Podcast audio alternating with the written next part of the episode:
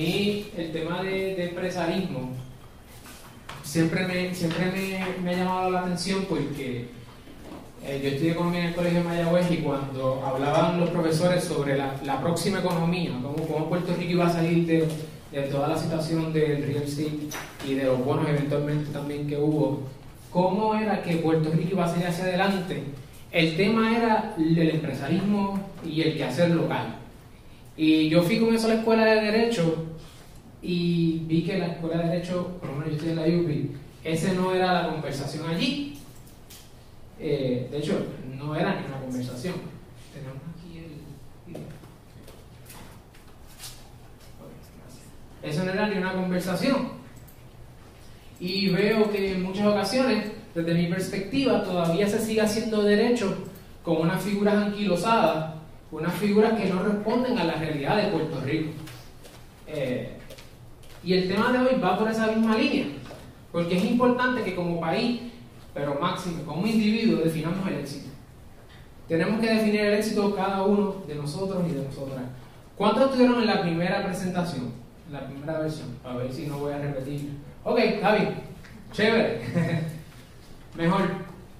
Es importante que nosotros veamos cómo definimos el éxito, porque aunque nosotros no nos damos cuenta cuando entramos a un sistema como el nuestro, el de derecho, los profesores, las escuelas, las instituciones pueden definir el éxito de un abogado de una forma o de otra. Les ha pasado que piensan que si no van a un bufete grande no, no lograron el éxito como abogados o abogadas. ¿Les ha pasado? Les han dicho más o menos, mira, la, la meca del abogado o de la abogada es trabajar en X y Y bufete con nombre inglés. ¿Sí o no? Ah, ¿no? Apretar en la escuela. claro que sí, en Puerto Rico es así, en la Villa de Oro tenemos que ir a sus bufetes a desarrollarnos y cuando vayas allí te pongas un traje que no sea de Macy's, más caro todavía, pues entonces, para el caso de los varones, entonces es que tú lograste el éxito si tienes un carro alemán, etcétera. Pues ¿saben qué? Cuando yo entré a la escuela de Derecho, que fue hace bien poco, yo nada más llevo un año de revalidado, cumplir en febrero de 19, eh, yo entré a hacer rat race, como, como le llamamos en mi equipo de ciclo. Y yo empecé con mi papá, que es egresado de esta facultad de la gente, Rodríguez Boneta. Empecé a trabajar con él, eh, pero cuando entré a la escuela de Derecho y ese primer semestre hubo el, el día del trabajo. El, ese job fair, vi que existía tal cosa como unos bufetes en Atorrey. Y yo dije, yo quiero ir para allá. Ustedes, me imagino que van a ver ahí, que mi primer semestre, en el verano, perdón, de mi primer año, cuando voy a, a esta oficina que me llama, me dicen que no, me entrevistan y no me dan la carta de, empleo, yo me frustré brutal, son 10 mil pesos un verano, ¿quién no se frustraría? me frustré este, y vi personas bien, bien cercanas a mí que sí las cogieron, incluyendo a quien hoy es mi esposa. Y decía, che, qué frustración brutal, porque yo no entré, yo no soy suficiente como estudiante, no soy suficiente como profesional. Eh, hoy me salió en el Facebook Memory la carta de, admisión, hace unos hace cuatro años más o menos, y decía, wow, una celebración brutal. Y como cambian las cosas en cuestión de meses, cuando no me dan el trabajo me frustro y pienso que ya no valgo nada como profesional. Pues comencé mi, mi, mi carrera yo dije, yo voy a llegar a un bufete de eso, te lo digo porque vamos a hacerlo. Aquí, como no hay este, como no hay gráficas este, movidas, pues ya ven el final. Pero básicamente empecé por el Tribunal de San Juan pagando el curso para que me dejaran coger la práctica. Así que era, yo quiero que me paguen por trabajar y en este era yo estoy trabajando, yo estoy pagando para que me dejen trabajar y coger experiencia. como esto, ¿verdad? Eh, en el TPI en San Juan estuve allí, bajo la honorable Elisa Fumero, tremenda mentora, estuve un verano. Luego de eso hubo una cosa rara en la escuela, porque el Departamento de Economía de, de Río Piedra y la Escuela de Derecho estaban preparándose para el estudio de la MBA que después Microjury también hizo un estudio respecto al mercado laboral de los abogados en Puerto Rico y las abogadas, y allí, con, con, lo que había, con los dos o tres cosas que había aprendido en economía y con derecho, trabajé en ese estudio y me di cuenta desde un punto de vista estadístico y, y económico la realidad de la profesión en Puerto Rico y cuán distante está esa realidad a nuestro imaginario. Y dije, pues si es que esta cantidad de personas son las que van a hacer 100 mil dólares para arriba, no más nadie. Los demás ya yo los veo en la página de Facebook abajo en Puerto Rico quejándose que no hacen chavo. ¿Por qué? Porque es que estadísticamente así es como está la cosa. Yo dije, yo no quiero hacer uno de esos. Así que, ¿qué pasó?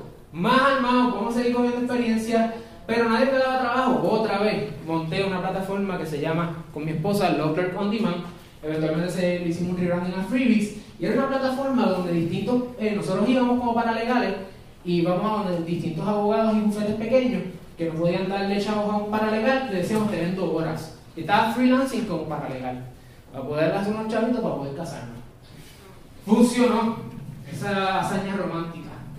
Este, duró bastante, fue rentable, luego lo convertimos en una plataforma y va a ser una aplicación y todo, y 20 cosas, pero entramos al Tribunal Federal a trabajar también bajo el honorable Pedro Delgado como interno, y eh, luego estuve también freelancing con un bufete que se llama Doing Business Puerto Rico, que se enfoca en asuntos corporativos y de incentivos contributivos. Aprendí lo que era el mundo corporativo contributivo y finalmente, el día después de la revalida, recibí una oferta de Pedro Antonio Méndez Álvarez, uno de los bufetes de Rey, y allí acepté mi oferta y en efecto había llegado a esa gran meta. ¿Qué ustedes creen que pasó? ¿Verdad? Pasó algo sencillo, no me gustó esto. no me gustó. ¿Por qué?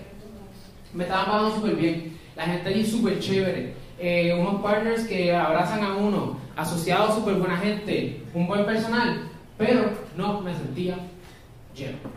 No me sentía completo. Yo sé que quizás para una persona que está pasando por necesidad económica me daría en la cara y me diría, ¿qué es eso de que esto no es Disney Channel? Esto no es Hannah Montana, aquí tú no estás buscando lo que te hace feliz, tu sueño. Pero ¿sabes qué? Aprendí que, que sí, que yo tengo que estar en control de mi vida y de que yo puedo tomar dos decisiones. O ponerme a llorar y decir, no estoy feliz en mi trabajo, no estoy muy feliz en mi trabajo y cobrar bien, porque se cobra bien. Eh, o moverme. Y yo empecé a hacer una introspección, y eso es algo que yo quiero que, esto es un ejercicio que quiero que hagamos.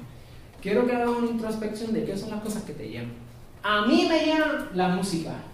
No estudio música porque mi papá me decía, bueno, si estudias música no te vas a poder comprar la guitarra que quieres. Y era verdad. Estudia derecho y te compras la guitarra. Entonces, pues mira, fue así. Mi primer cheque, así mismo lo pasé con la guitarra, que clase loco. Este, pero ya tengo allá atesorado porque ese es mi único recuerdo del bufete. Me llena el baloncesto, me llena la música, me encanta el café. ¿A cuántos abogados no le encanta el café? Eso es lo que vimos nosotros, ¿verdad? Si te hacen una, una ¿cómo es? Te abren el cuerpo, lo que van a ver en tu sangre café cuando uno estudia Derecho. Porque así como yo, me encantan las películas, me encantan los medios. Y yo decía, contra, ¿qué yo puedo hacer? Los mismos abogados y las mismas abogadas me habían dicho que la propiedad intelectual en Puerto Rico, eso no tiene salida. Uno, que el entretenimiento no tiene salida. Dos, y el empresarismo no hay chavo. Dije, vamos a cambiar eso. Y entonces, estaba en este proceso de decidir qué iba a hacer. O me quedo en el bufete, o me voy. O me quedo, o me voy. Y dice, pues me voy a quedar un año, que es lo que la gente dice, quédate un año por lo menos. A los siete meses me tuve que ir, no podía más. Melvin, ¿tú entiendes esa, esa sensación de que uno no puede más nada? Pues mira, dije, me voy. Y en ese momento estaba ponderando eh, entre estabilidad económica, porque no hay seguridad, ahí te votan. Eh, seguridad económica no existe, ahí te votan, porque nadie es indispensable. Así que estabilidad mes a mes en lo que tengo el trabajo, sin uno vivir con la perse de a lo mejor me votaron, me votaron, me votaron. Mentoría, mm, riesgos y por mi juventud. Yo tengo 27 años ahora, así que es como que, día, ¿quién rayo va a contratar a un abogado de 26 años? Pues yo dije, ¿sabes qué? Alguien lo hará, alguien está suficientemente loco y desesperado para hacerlo. Así que comencé el proceso de planificación y en el proceso de planificación es importante que hoy, si tienes una libreta, empieces a escribir esto porque lo que quiero compartir contigo es mi experiencia, pero quiero que la hagas tu experiencia. Y quiero que utilices este momento como un tipo de taller práctico, porque se habla mucho de qué, qué, qué, pero no se habla de cómo. Y aquí vamos a hablar de cómo. El señor Josh Kaufman, eh, a del libro de Personal MBA, él dice que un negocio exitoso tiene cinco elementos. El primero es que crea o provee algo de valor. Aquí es lo primero. El libro The Small Law Firm Roadmap eh, dice que los abogados tienen que cambiar la mentalidad de las abogadas de lo que es proveer algo de valor. Las estructuras anteriores, y esto es un libro que acaba de salir en el 2020, eh, en Estados Unidos y Puerto Rico aplica muchas de estas cosas, es lo que se llama un lawyer-centered law firm. ¿Usted se ha dado cuenta que los abogados, y la gente tiene una noción de los abogados, que los abogados y las abogadas están sentados eh, esperando que la gente llegue? Tú eres el que necesitas el favor, o tú eres el que necesitas el servicio, no yo. Yo soy el abogado, la abogada. Y nosotros tenemos una concepción bien elitista como clase. Y eso tiene que cambiar hoy. Empezando con el asunto del Lego y el abogado. ¿Qué falta de respeto es esa? ¿Tú no pensabas en eso? Cuando la gente habla de los legos. Yo pensaba en los legos, eso, de Mateo, no sé de quién son. Y yo decía, ¿qué es eso del Lego, del Lego? Y ahí me di cuenta que la profesión tiene demasiado elitismo. Nosotros como abogados y abogadas tenemos que pensar en qué valor le estoy dando a mi cliente. Valor. ¿Cómo yo puedo añadir valor? Pero ese valor, para tú poder añadírselo a alguien, tienes que llamar la atención de esa persona. Y las personas están en una de tres etapas. Uno, la persona sabe que tiene un problema. Dos, la persona está convencida de que tiene que hacer algo para solucionar ese problema. Y número tres, la persona tiene que decidir. ¿Cuántos a veces decimos, no me puedo estar comiendo saltona? ¿Me ha pasado? No, no voy a comer eso, no voy a comer esa pizza, no voy a comer lo otro. Estamos en un proceso de que sabemos que tenemos una situación, pero como quiera actuamos contrario a, lo que sabemos que está, la que no nos afecta. Por eso la dieta keto es famosa. Todo el mundo quiere atender la situación del peso. Y nosotros tenemos que llegar a donde esa gente que está en cualquiera de esas tres etapas, de hecho, el quien te va a comprar es el que está en la tercera etapa, que sabe que quiere que tú seas quien satisfaga esa necesidad. Para lograr eso lo tienes que mercadear. Y eso en la profesión jurídica, olvídese. Es mentarle la madre a alguien. Mercadeo, mercadeo. ¿Por qué? Porque somos unos elitistas. Y pensamos que nosotros, estando en nuestra pirámide de marfil, la gente, nosotros no tenemos que salir a la gente y decirle, mira, tú tienes una situación legal y te quiero ayudar con eso. Ah, que tú lo vas a estafar o lo vas a cogerle bobo boba. Pues claro, esos son los canales de ética, pero la gente tiene que saber que existen situaciones legales. Porque si no, no hay acceso a la justicia tampoco. Porque la gente no sabe que necesita justicia. Si no saben que ahí está pasando una injusticia, parece sentido común, pero la escuela de derecho son así. Número tres, tienes que tener la capacidad operacional, es decir, billete, para poder financiar esa causa. Por más que usted sea una non-profit, y si usted quiere ser una non-profit legal, lo puede hacer. Eh, por más que usted quiera lograr eso, usted necesita billete. El dinero no es malo. El dinero no es malo. Hasta los non-profit necesitan dinero para poder financiar sus causas. Y eso es una cuestión que también tenemos que quitarle esa situación. Quitámonos de la mente que hablar de chavos es hablar malo. Porque tenemos que tener un modelo operacional que funcione, que logre eh, convencer a las personas de que vamos a satisfacer esa necesidad y que cuando lo estemos haciendo, le estemos dando servicio al cliente. Yo trabajé dos años y medio en como servicio al cliente. Así que yo bregué durante dos años y medio con gente que quería cancelar. Cancelar, cancelar, cancelar. ¿Y qué usted cree que hacen con uno si yo cancelo? Que penalizan, ¿verdad? No me dan el bonito de los chavos. Y uno tiene que aprender a llevar a las personas de un estado emocional a otro. Como abogados y abogadas, nosotros muchas veces somos más psicólogos que abogados, ¿usted sabe eso? Nosotros no vendemos emociones, nosotros no vendemos un contrato, nosotros vendemos seguridad emocional en muchas situaciones. La gente se siente, ay, ahora me lo dijo un abogado, me lo dijo un abogado, estoy más tranquilo. Le, le dije lo mismo que estaba en el código, lo pudo haber leído. Pero es así. Cambiemos la noción nuestra. Y obviamente tiene que tener el sentido económico. Esto es un principio de negocio en general, pero le aplica a la profesión también. Así que hoy Tú con esos elementos puedes establecer tu modelo de negocio. Eh, yo me siento a veces que cuando hablo de este tema, uno está en un Startup Weekend allá con Alejandra, o a lo mejor está en paralelo con Colmena, pero es que así que funcionan los negocios en el mundo. O sea, la profesión legal no se exime de eso. ¿Cuál es tu propuesta de valor? ¿Qué es lo que tú le vas a dar a la gente? ¿Qué te hace diferente? Si hay tanto abogado, tanto abogada, ¿por qué tú eres distinto, distinta? Piensa eso, analiza eso. La parte derecha es cosas que vas a chavos para poder financiar esa causa y lo que te cuesta manicheta. Como levanto capital para invertir en mi, en mi propuesta de valor y satisfacer las necesidades económicas que tengo que enfrentar. Vamos a darle ahora, o sea, vamos a ir a cada una de estas cosas por encimita, para que tengan una idea. Eso fue lo que yo estudié para montar el ciclo. Entonces, ¿qué pasa? Yo pienso, ¿cuál es mi propuesta de valor? Mi propuesta de valor soy yo. Tu propuesta de valor eres tú. Por eso es que nosotros no competimos entre nosotros, porque cada uno es distinto. Y aunque yo sea abogado de IP y tú seas abogada de IP, la gente me compra a mí porque soy yo y la gente te compra a ti porque eres tú. Las personalidades no las podemos copiar. Y si te copia, la gente no se da cuenta y dice que tú eres fake. Tenemos que ser nosotros y nosotras mismos. Sentido común. Disculpen que a lo mejor ustedes pensaban que había una fórmula mágica para esto, pero es, así, esta es la realidad. ¿Qué es lo que me gusta? La propiedad intelectual.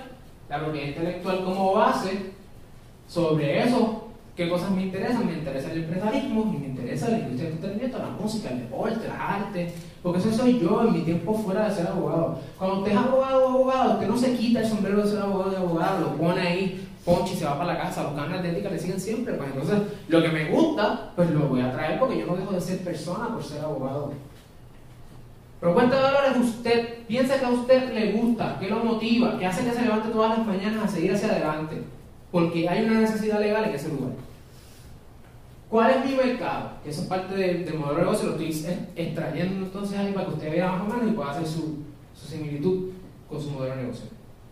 Yo tengo tres tipos, nuestro equipo tiene tres tipos de, mercado. Número uno, la gente que no tiene, que tiene mucho tiempo pero no tiene dinero. ¿Usted conoce a esa gente? Esa es la mayor parte de Puerto Rico. Esta gente no puede pagar un abogado. No puede pagarlo. ¿Y saben qué? No hace falta. Porque nosotros queremos mantener un monopolio sobre ciertos aspectos legales y en Puerto Rico particularmente estamos perdiendo de perspectiva que en Estados Unidos hay herramientas legales que no son necesarias un abogado. Legal Zoom, Rocket Lawyer, hay un montón de cosas afuera y aquí nos hacemos de la vista larga. Mucho tiempo, poco dinero, esa persona puede educarse, puede conseguir material gratis, empoderarse ella misma y hacerlo. Nosotros tenemos en sí un montón de contenido gratis que le enseña a la gente hasta cómo hacer el ejercicio. Han habido personas que me dicen, pero ¿y cómo rayos tú estás haciendo eso? Estás quitando mercado. No, esa persona no me puede pagar a mí porque no vale la pena yo meterme en una relación de negocios con este cliente. Que porque nosotros cuando tenemos a alguien de cliente tenemos muchos riesgos. So, tenemos que dejarle a la gente saber, empodérate, acceso a la justicia. Si esa persona lo puede hacer, porque yo tengo que meterme y hacer un, impedimento? Los empoderamos y ellos lo pueden lograr a precios bajos o hasta gratis. Ese, mercado, esa es la base. Sobre esa base, hay personas que tienen más o menos tiempo, más o, más o menos dinero, y a esa gente nosotros le damos unos flat fees, unos precios fijos. La persona puede hacer un 1, 2, 3 en tres meses. Yo puedo montar una entidad de A a Z con esta gente y voy poco a poco.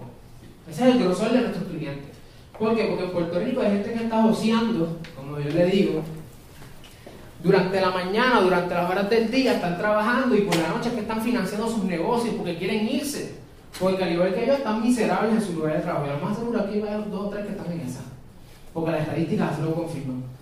Y número tres, esa gente los ayudamos de esa manera. Esta gente escucha podcast porque no tiene tiempo de ver video. Están corriendo, están en el trabajo, en vez de escuchar la mega o lo que sea, escuchan el podcast. Se empoderan durante el día mientras trabajan y por la noche montan lo suyo. Y encima están los clientes que más me gustan a mí, que son los que tienen mucho dinero y menos tiempo. Ese, ese cliente trabajamos por hora o trabajamos en igual, dependiendo, porque es un cliente que tiene 20 proyectos, tiene dinero y quiere que tú seas el que diga sí o no y cómo. Ese cliente pues bueno, pero en Puerto Rico no llueve, porque esos clientes tienen bufetes que lo representan, ¿verdad? Así que ¿cómo le vamos a tumbar los clientes a los bufetes? Aquí estamos hablando de real. ¿Cómo le vamos a tumbar los clientes a los bufetes? Porque no sé, claro, los bufetes están teniendo problemas con personal, la gente se le está yendo. Es un dato, es un dato. Nosotros dijimos, bueno, yo voy a atender, yo me preparé para atender a la base, sin pensar en el que tiene chavo, porque si pienso en ese me tiro para atrás. Pues establecimos sistemas de redes sociales donde todavía al principio chocamos mucho, nos dimos muchos cantazos, pero más o menos con las redes sociales, distintos materiales, entendiendo las redes, entendiendo cómo funciona, logramos llevar a las personas entre las redes, los enamoramos, los empoderamos, porque lo que regalamos es material por tu de llave, y luego de eso lo llevamos a lo que finalmente va a ser el call to action, ¿verdad? Decirle, ok, ya tú tienes suficiente conocimiento, inclusive hay personas que nos llaman y me dicen, quiero que lo hagas. Le digo, ¿tú viste los videos? No, vea los videos y después hacemos la consulta. Porque te voy a estar contestando lo que ya he contestado 20 veces en el video y prefiero que te ahorres esos chavos para cuando de verdad me, yo te haga falta. Y hacemos eso. Eventualmente la persona que verdaderamente es un cliente, que yo sé que no va a tener problema cuando yo le diga, esto es, lo convertimos en un el call de la propuesta y eventualmente un cliente. ¿Por qué? Porque de esa manera, cuando el cliente viene a donde uno, lo primero que hace es que sabe que yo no lo quiero coger de. Porque yo le estoy diciendo, no me de chavo, vete a los videos, vete al podcast, empodérate, luego que no tengas conocimiento suficiente, vienes a donde mí. Me gané su confianza. Y cuando yo me gano la confianza del cliente, yo le digo que son mil pesos o son 250 a la hora, la cantidad que yo quiera, como negocio, porque tengo esa facultad como individuo, la persona dice, ¿sabes qué? Después que ya aprendí todo esto, yo estoy pagando verdaderamente esta cuantía nada más por todo lo que él me enseñó. Eso ocurre. No todo el mundo es así, ¿verdad? El clientito en mi caso no. Pero funciona de esa manera en teoría. ¿Qué pasa? Ese es el sistema para que me dé lo que le llaman el funnel, ¿verdad? Para que el cliente finalmente llegue a donde nosotros. Eh, ¿Qué pasa? Digo nosotros, ya van a ver por qué. Esa persona está allí, social media, ¿se acuerdan? Llega hasta aquí, que se convierte en cliente. Pero ese proceso, hay un proceso automatizado de todo esto. Yo utilizo tecnología para todo. Y eso es lo que hace la diferencia entre los milenios y la generación anterior, muchas veces. Una abogada de un bufete en Atorrey se fue por su cuenta me llama para hacerle horas como freelancer, que le voy a decir ahora por qué. Y cuando yo le envío la propuesta, aquí, ella nada más hablado conmigo una vez y fue un referral. Y ella me dijo, ustedes los milenios y su tecnología. Pero contenta, porque ella estaba dispuesta a pagar en el mercado unas cantidades muy por encima y nosotros estábamos cobrando bien por debajo. ¿Por qué? Porque tenemos eficiencias en las operaciones. Así que la persona social media, search engines, que sería Google, YouTube, referrals, estos son los mejores clientes todo esto, ellos entran al website, aquí están las páginas, si usted quiere saber exactamente, nosotros tenemos un WordPress, eh, el, este, el SiteGround es lo que se llama el hosting, que es donde está la página web donde vive el servidor, y GoDaddy es donde compramos el domain, para los que son más tech.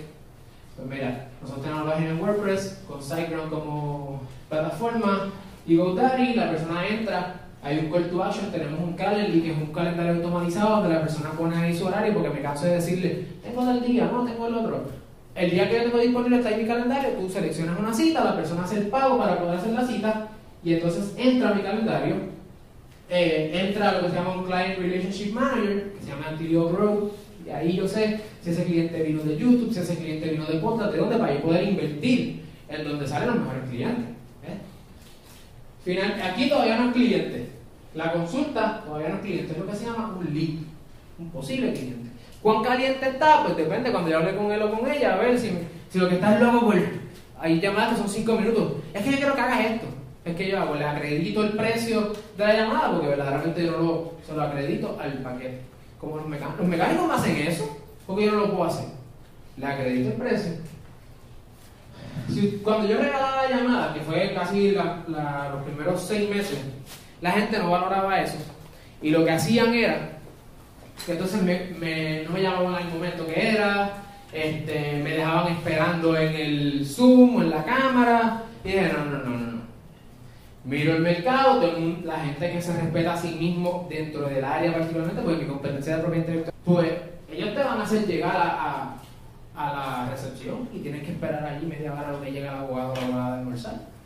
Pues yo con que te cobro una porquería y, tú me estás llamando de tu casa, pues es lo mejor.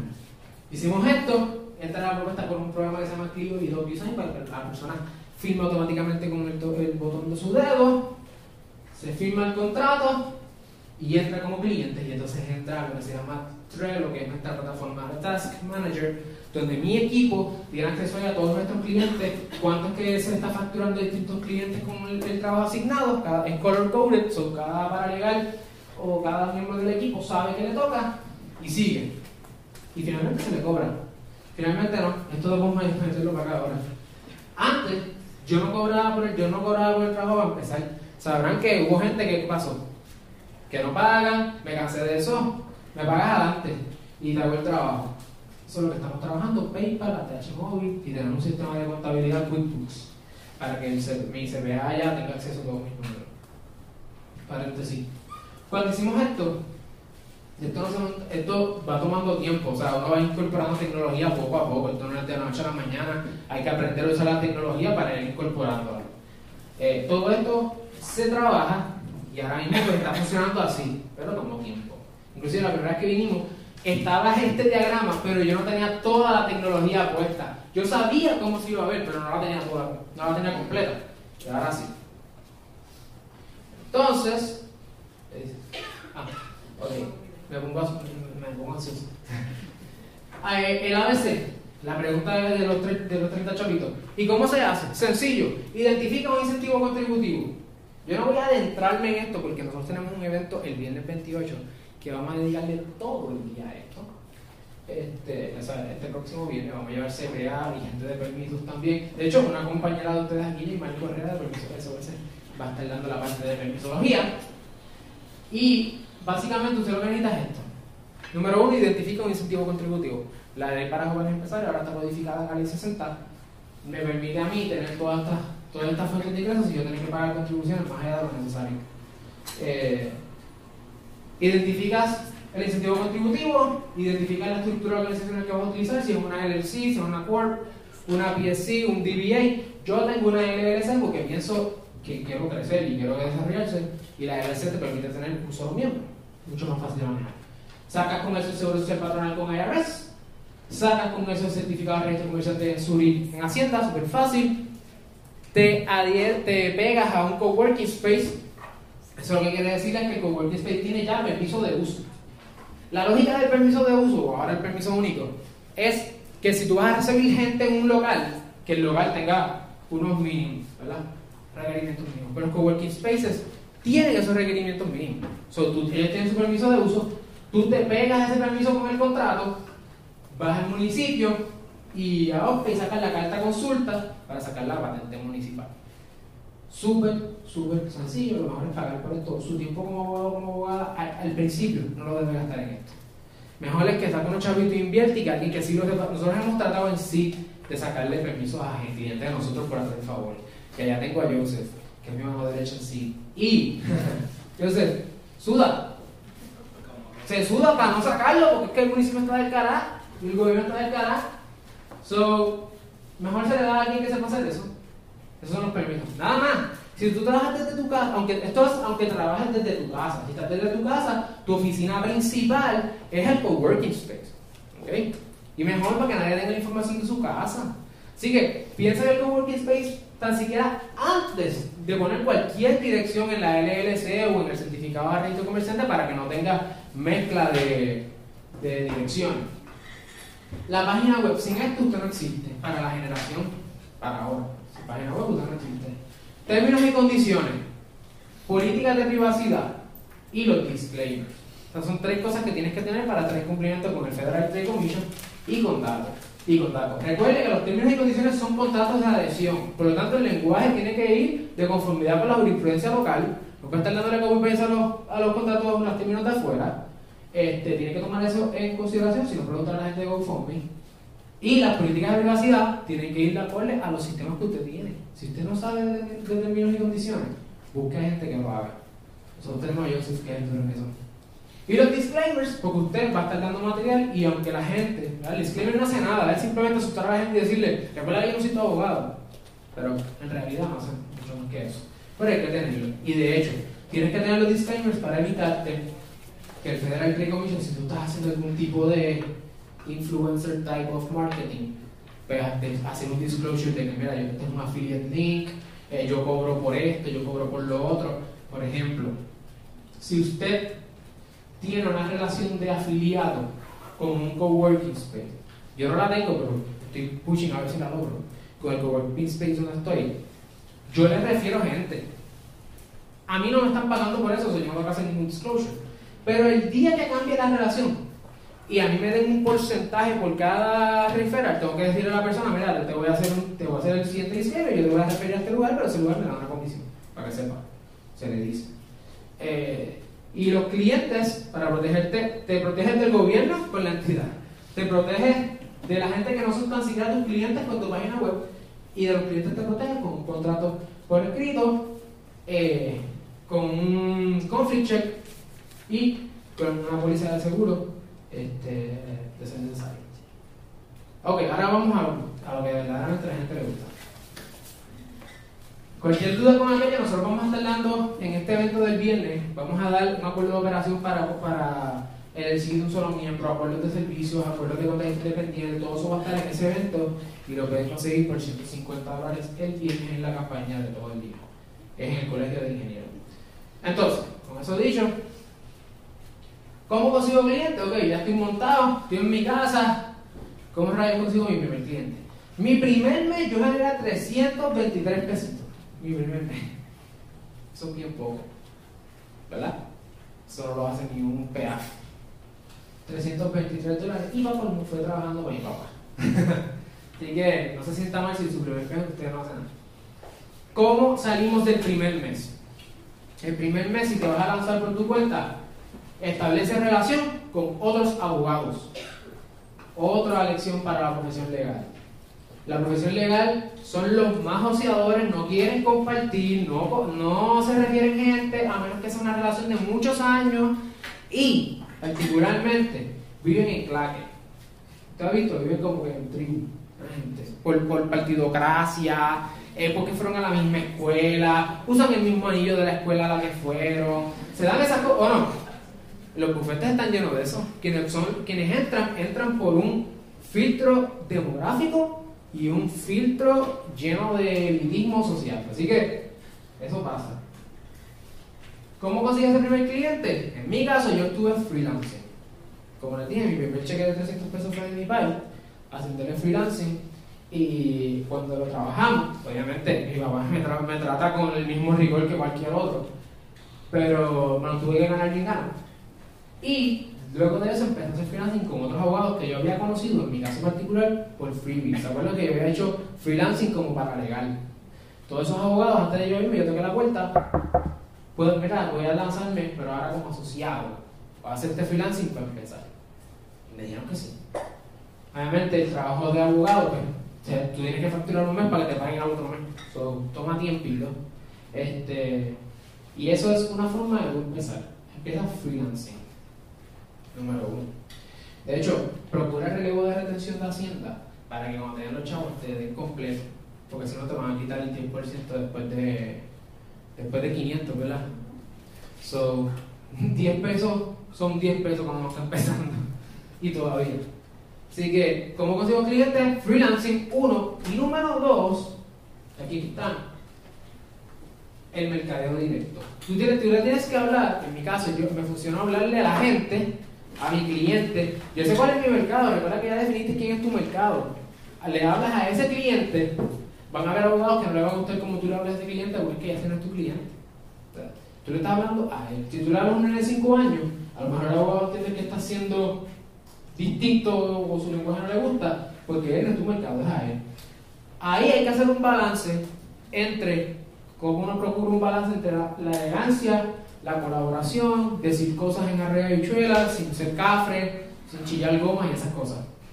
Así que tengamos mucho cuidado con eso. Se van a conseguir los mejores clientes van a venir de los referidos. Pares, en mi caso, profesores de la Escuela de Derecho me referían clientes, eh, ex jueces del Tribunal Supremo me referían clientes porque conocían de mi trabajo como freelancer. Y ellos sabían que aunque me refirieran trabajo, yo no les iba a estar cortándole las patas, porque yo les dije, yo hago nada más que estas tres áreas propiedad intelectual, empresarismo y entretenimiento. Ellos no hacen eso, no me ven como competencia, me refieren más trabajo. obviamente hay que ganarse la confianza como abogado primero, ¿verdad? Y después como empresario. El balance es el siguiente, y esto lo aprendí ya más tarde. Tienes que proteger, tienes que desarrollar y proteger tu marca personal. Nosotros como abogados y abogadas tenemos una marca personal, querámoslo o no. Eso se le llama reputación, las notas, las cartas de, ¿cómo se llama? Los referidos. Nosotros tenemos que trabajar en nuestra marca personal. Te mencioné que tu propuesta de valor es tú mismo, tú misma. Tienes que, a través de una marca, demostrarle y hablarle a la gente quién tú eres y expresarte de la manera que tú quieres que ellos te vean. Hay un libro que me regaló un buen amigo que se llama Platform. Y ese libro te permite establecer cuál es tu marca personal y cómo definirte para el proceso de cómo venderte. nosotros nos vendemos, ¿verdad? Suena feo, pero es la verdad. Tenemos que vender, ¿no? Esa marca personal como individuo, esa marca profesional, en mi caso la marca profesional es Ciclo, es una marca distinta, tiene su propia personalidad, tiene su propio equipo y las colaboraciones. Yo he tratado de colaborar con muchos abogados, la mayor parte de ellos me dan de codo, pero hay mucha gente que quiere meter mano. Y donde más colaboración he encontrado es en el ecosistema empresarial. Así que siempre estoy en colaboración con otros diseñadores gráficos, con manejadores de redes sociales, artistas, etc. Like no one trust. ¿Por qué te pongo esto? Porque esto es lo que mucha gente le tiene miedo. Y para yo poder perderle miedo, tengo que enseñar, que no es Cuando yo empecé, empecé a escribir artículos para Microyuri. Microyuri tiene, puede, si usted quiere escribir, esa gente está dispuesto a leer su artículo y, publicarlo. Ellos están en esa, en, de recibir artículos y publicar. Empezamos a publicar y esto lo hizo una amiga mía, este, que está por ahí, Amber me ayudó con ese, nosotros nos acercamos, hablamos con ella y nos trabajó esto y esto nos ayudó mucho, un poquito de qué es lo que estamos haciendo para que la gente sepa que hay formas alternas de hacer las cosas en Puerto Rico. Pero nosotros le habíamos publicado con Microjury temas de sharing economy, temas de copyright, temas de propiedad intelectual y estuvimos trabajándolo con ellos. Eso hace que otras personas, cuando tú empiezas a producir contenido, a crear contenido que toma mucho trabajo, te empiezan a invitar. Después estuvimos con Puerto Rico Emprende, eh, literalmente eso fue un, un call calling yo estaba, fui a un evento como, ¿verdad? Como escucha y vi a una de las personas que dirigía el programa y fui a yo creo que a ti te hace falta este tema. Un tema que yo sabía que no estaban dando. Y me dijeron, preparame una propuesta de, taller. Se la preparé, me dijeron que sí. ¿Para dónde fue mi primer taller? En La Borra, me mandaron para Mayagüez. Suerte que yo estudié en Mayagüez, así que estoy acostumbrado a viajar para allá. Pero me mandaron para allá y fueron cinco gatos. Cinco gatos pero después de eso mandaron para Ponce, después pasamos a una vez, pasamos a otra vez y el último evento tuvimos más de 150 personas. Y eso, la gente toma tiempo, hay que quitarse la chaqueta del orgullo y saber que hay que meter mano, proveer para otras personas. Y con eso es que tú empiezas a, a desarrollar eh, lo que se ¿verdad? ese Life No One Trust Factor, que la gente sepa quién tú eres, crear awareness para poder entonces vender tu producto o servicio. Empezamos haciendo los videos de YouTube porque hemos visto que mucha gente, eh, o sea, abogados están haciendo más podcasts y los podcasts son importantes y los están lanzando, pero nadie está, o poca gente está en YouTube. Entonces déjame lanzarme primero a YouTube, si yo veo buena acogida, entonces voy al podcast. Lo que hice fue que literalmente convertí todo el sistema de YouTube en audio y lo subí al podcast. Los podcasts son bien interesantes y bien importantes porque te permiten eh, tener una voz en, en, las plataformas online y demostrar a la gente tu pericia. Ojo, y quiero que quede claro esto, que yo hago un podcast no significa que yo soy bueno en lo que estoy haciendo. yo, no, yo no hago el podcast para decirle a la gente yo soy el mejor, no. Es que hay tanto ruido allá afuera, ¿cómo yo puedo llamar la atención? Pues hago lo que no están, lo que no están haciendo otras personas. Pues hago el podcast. Eso es todo. O sea, que una persona haga podcast no significa que es más duro en la materia. Hay, un, hay el 90, 95, 98% de los abogados son mejores que yo en mi área. Whatever, pero no estamos hablando. Que yo hablo. Así, ¿ok? YouTube y entonces en formato podcast que empezamos en el 2020. Ahora mismo, al estar haciendo eso que toma mucho tiempo, mucho esfuerzo, nosotros empezamos con un video a la semana con el celular, era una cosa que uno está, eh, hoy vamos a hablar de esto, o sea, uno está asustado, uno está tembloroso, te tiembla la voz, uno está ahí, hoy vamos a hablar de empresarismo. O sea, no es que ahora no se habla así, puede que sí, pero no se nota tanto. Va a tomar tiempo, va a tomar esfuerzo, hay que invertir en equipo, hay que llamar gente que sí sabe, hay que colaborar con otras personas y trabajar, trabajar, trabajar. Aquí no hay un Magic Pill. Eventualmente, pues ya sí, es un equipito más grande. Y me falta una que recontratamos hace una semana y media Ahí estoy yo trabajando con Joseph, que está acá, Yasiri y Jafet. Pero ese es el equipo legal, falta Melissa. Y tengo un equipo ah, media. Tengo a mi hermano Alexander, que me está ayudando también con el contenido. Y estuvimos haciendo todo ese contenido que ustedes ven. Y si entran a la red van a ver un montón de medidas de pata. Son mías. Cuando ya empieza a verse bien, es que él entró. Y que entró mi otro equipo de personas que se llama Infinity Media Group, son muchachos de Mayagüez, que me están ayudando entonces con la parte de decirlo y recientemente comenzamos con el personal branding, que es lo que les dije que empiecen desde antes. Así que está el personal branding como Alexiomar porque hay otras cosas que yo quiero hablar, que sí no les va a hablar. La CID le habla a quiénes? A empresarios de propiedad intelectual y a gente que está en entretenimiento. Alexiomar quiere hablar de mi experiencia como persona, como individuo. Yo no puedo perder mi personalidad en una corporación. Además, la gente no conecta con las corporaciones como conectan con la gente. Y gracias a Dios, para la gloria de su nombre, tenemos aquí un equipo que está creciendo. Esto es parte de nuestros clientes. Hoy, podemos, hoy te puedo decir que cumplimos un año el 31 de marzo y vamos a sobrepasar los 100 mil dólares. Si tú quieres hacer eso, si tú quieres poder tener una práctica rentable, yo te invito a que conectemos. ¿Por qué? Porque yo te puedo hablar de mi experiencia. Hay un montón de meter de pata. Yo me he las patas 20 veces. Pero rodeándome de gente, he podido aprender y estando dispuesto a escuchar, he aprendido, ok, ¿cómo yo puedo mejorar esto? ¿Cómo yo puedo mejorar lo otro? Escucho del diseñador gráfico, le pido feedback a los clientes. Y de esa manera uno va creciendo, va mejorando, pivoteando, ¿verdad? Porque muchas veces que un concepto no sale como uno piensa que debería salir. A veces, a veces uno piensa que a la gente le hace falta esto y no escuchamos lo que verdaderamente la gente quiere. Y en la profesión legal eh, tenemos que empezar a aprender a escuchar un poco más al cliente, al mercado, qué es lo que necesitan y cómo nosotros podemos proveer una solución legal de una manera distinta. A veces esa manera distinta es renunciando a honorarios muy altos o empoderando más, pasando más tiempo educando a la gente. Pero el return on investment, cuando esa persona yo le digo que nuestros honorarios son tantos, los van a pagar. ¿Por qué? Porque esa persona no está tomando una decisión desde la ignorancia o desde un espacio frágil. Está tomando esa decisión como un homo económico, una persona con capacidad económica eh, de distintos recursos, como lo sería la educación, y decir, ok, ¿sabes qué? Yo valoro tu trabajo. Porque lo peor que hay es tener un cliente que no valora el trabajo de uno y tú le envías una factura y todo es, ah, eso no es, eso no es lo que acordamos, todo detallado. Y una clave, para, para terminar y no quitarle más tiempo, es, aparte, si yo fuera a darte una clave para el crecimiento de tu práctica en menos de un año, nosotros cumplimos un año ahora en marzo, todavía no hemos cumplido. Colabora, colabora, colabora. Uno. Dos. Mira lo que todo el mundo está haciendo y busca cómo hacerlo distinto. Y número tres. Ten por escrito las cosas claras con tus clientes. Ten por escrito. Mientras más chavo tiene el cliente, más problemas te va a dar.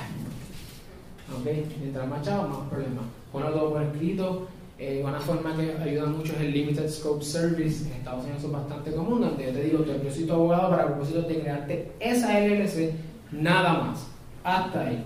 Porque te evitas pues, problemas de conflicto, empiezas a limitar tu área y también no te en los zapatos a otra persona. La primera pregunta que tienes que hacer es, ¿tú tienes un abogado antes? Y, te, y hablas con ese abogado a ver qué rayos está pasando con ese cliente. Nosotros todo nuestro trabajo es corporativo solamente el litigio que hacemos es litigio de propiedad intelectual. Tenemos dos litigios, bueno, tenemos litigios con otros abogados, colaboramos con Carlos Zagaldía, con el ex presidente Federico Hernández Pinto, eh, trabajamos con eh, Alejandro Figueroa, hay distintos abogados que están en los medios con los que colaboramos. Tenemos casos de marcas que, que ahora mismo estamos en el tribunal apelativo y, tenemos casos de libertad de expresión, difamación e influencers que están corriendo ahora mismo en el tribunal de, de primera instancia. Son casos innovadores, casos chulos Casos donde la gente me decía que no había echado. Think again. Si a ti te gusta un área que no es de derecho, identifica la manera de tú hacer que esa persona entienda que tiene una situación legal, que tú, la puedes, que tú lo puedes ayudar y eh, procura nurture, ¿verdad? de alguna manera trabajar con esa relación para que esa persona termine comprándote tu servicio. Así que con eso los dejo. Yo creo que ese es el takeaway de verdad me gustaría conectar contigo y escuchar tu historia porque así es como me mantengo aprendiendo de ustedes. Ustedes son los que saben, ustedes son los que están ahí siempre pendientes y nosotros hacemos esto solamente con el propósito de poder colaborar y compartir un poquito mi historia de lo que me está pasando y los struggles, porque son más struggles que nada. Así que vamos para adelante. Gracias.